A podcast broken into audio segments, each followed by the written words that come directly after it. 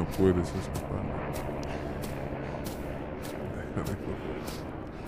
No puedes escapar. ¿Para qué corres? ¿No te has dado cuenta? No puedes escapar de mí.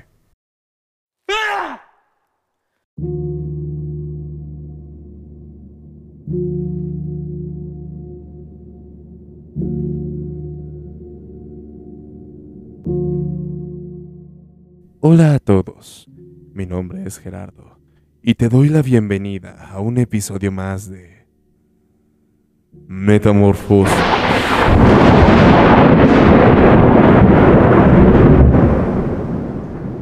El día de hoy estaremos viendo el capítulo número 6 de 31 tipos de sangre, una serie que ya está aquí parte de nosotros y lo seguirá siendo por mucho tiempo.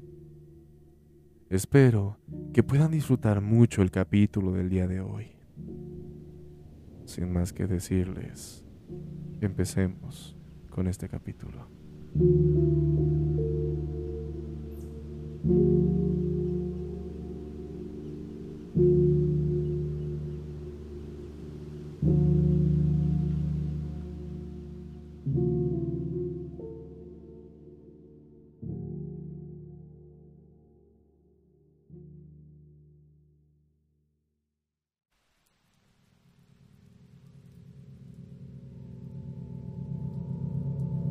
Capítulo 6 Un exorcismo en familia.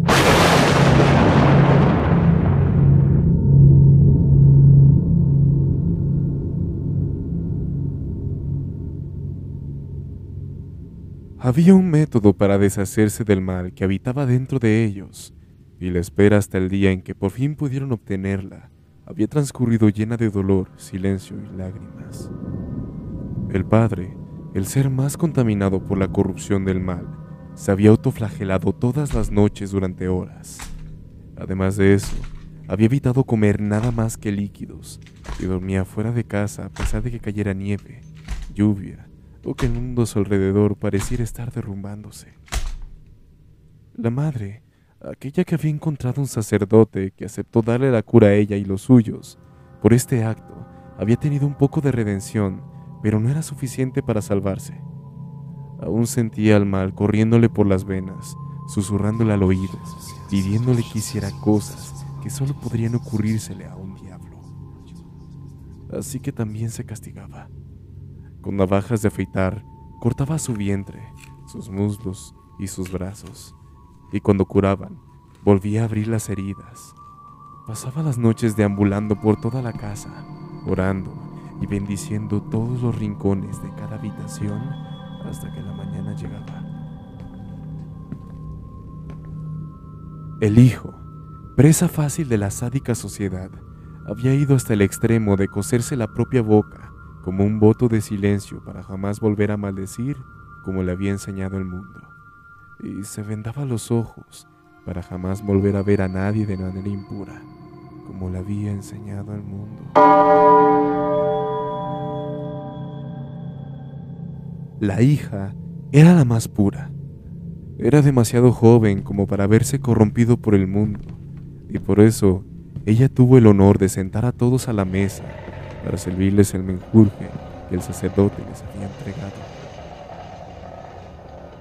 La familia no compartía religión con nadie en el mundo, pues era una mezcla de las creencias más populares con un poco de la demencia compartida solo por ellos cuatro. Pero la verdad es que no tenían idea, y el sacerdote solamente tomó esa oportunidad para hacerse con un dinero fácil, dándole a ellos por su lado. Todos se sentaron en la mesa. Alegría asomando desde detrás de sus insanas miradas. Ninguno podía hacer ni un sonido. Estaban cerca de sufrir un shock. La hija puso un vaso de cristal limpio delante de cada uno ceremoniosamente. El aire estaba teñido del olor a incienso, mezclado con el sudor y hedor de la familia que no se había duchado desde hace semanas no merecían estar limpios.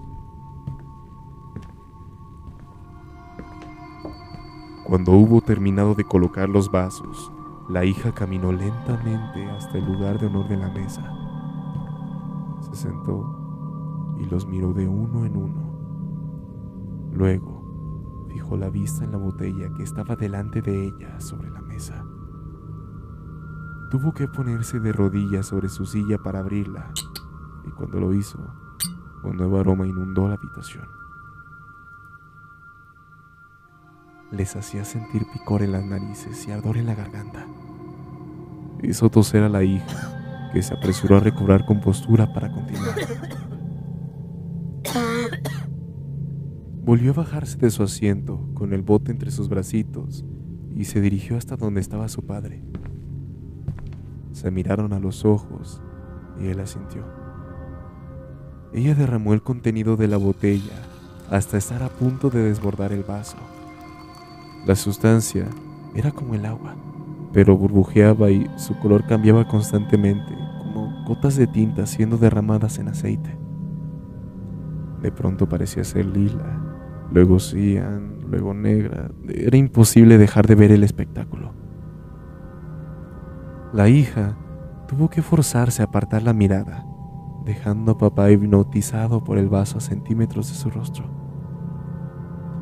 Le sirvió a mamá y luego a su hermano, que había estado arrancándose en silencio los hilos de sus labios y quitando la protección de sus ojos. No había tanta sangre como ella se lo imaginaba, pero igual era extraño verlo sonriendo después de tanto tiempo acostumbrada a verlo serio.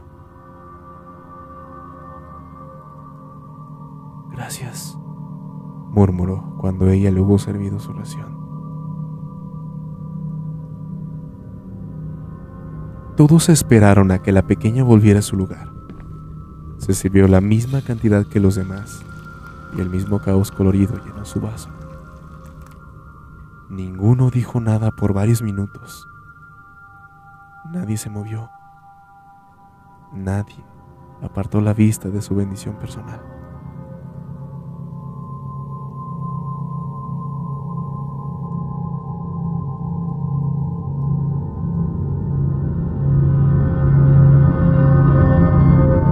despertó del trance y su mano reptó hasta alcanzar el vaso. El resto de la familia hizo lo mismo, pero todos esperaron para que él diese el primer sorbo. Se remojó los labios, inclinó la cabeza y luego bebió un poco hasta llenarse las mejillas. Tragó y asintió. Y cerró los ojos y volvió a tragar de forma aún más desesperada cuando todos le imitaron.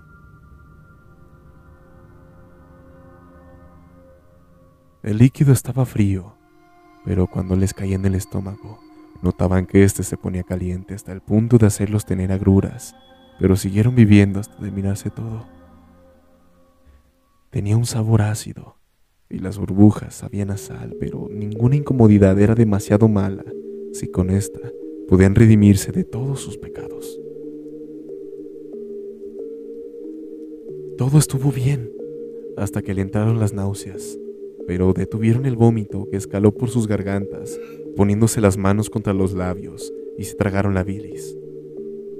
Los hijos estuvieron cerca de llorar porque el estómago les ardía de una forma atroz, pero lograron resistir.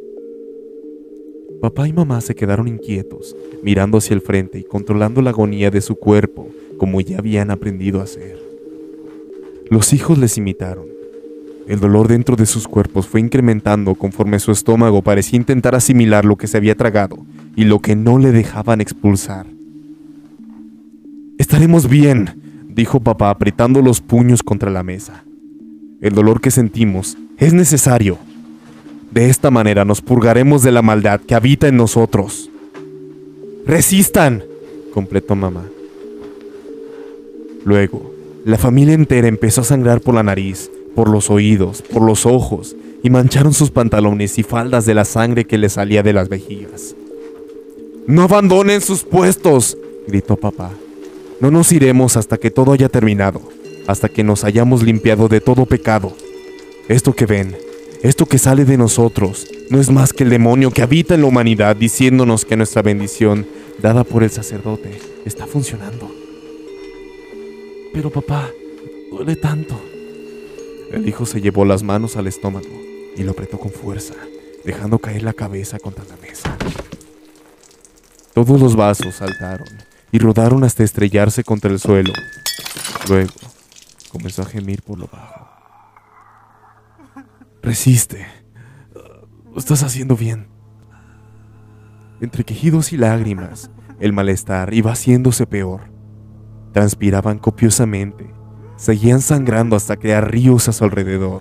Su piel se ponía amarillenta y sus ojeras, de por sí enormes, se marcaban contra sus esqueléticas mejillas. De pronto, mamá se puso de pie, pero tropezó y cayó al suelo junto con su silla. Su rostro estaba contraído en una mueca de dolor, y justo cuando papá iba a premiarle por abandonar su lugar, ella empezó a vomitar una masa rosa y roja frente a ellos.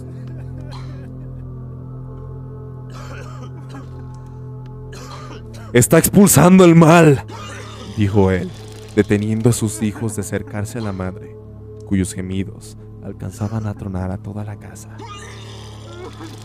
Cuando esto termine, estará purificada.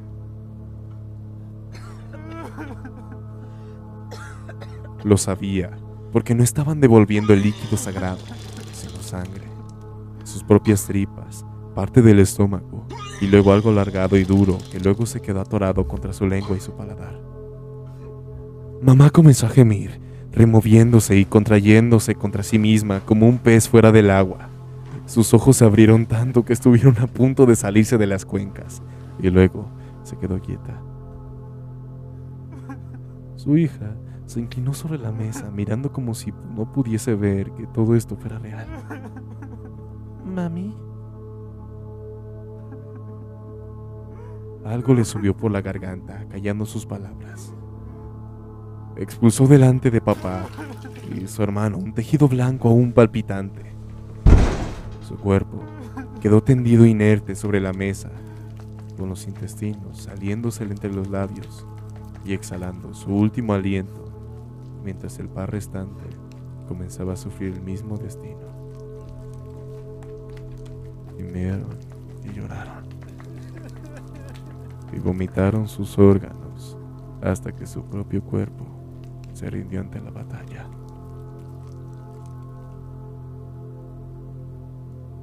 El mal se desvaneció de la familia.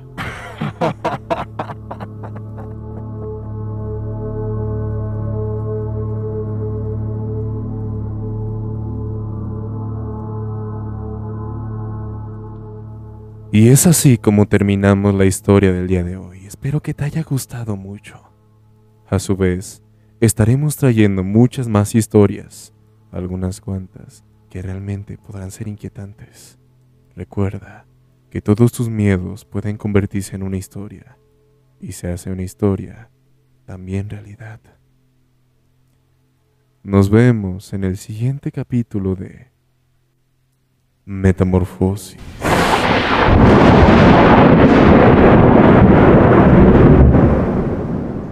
Que tengas muy buenas noches.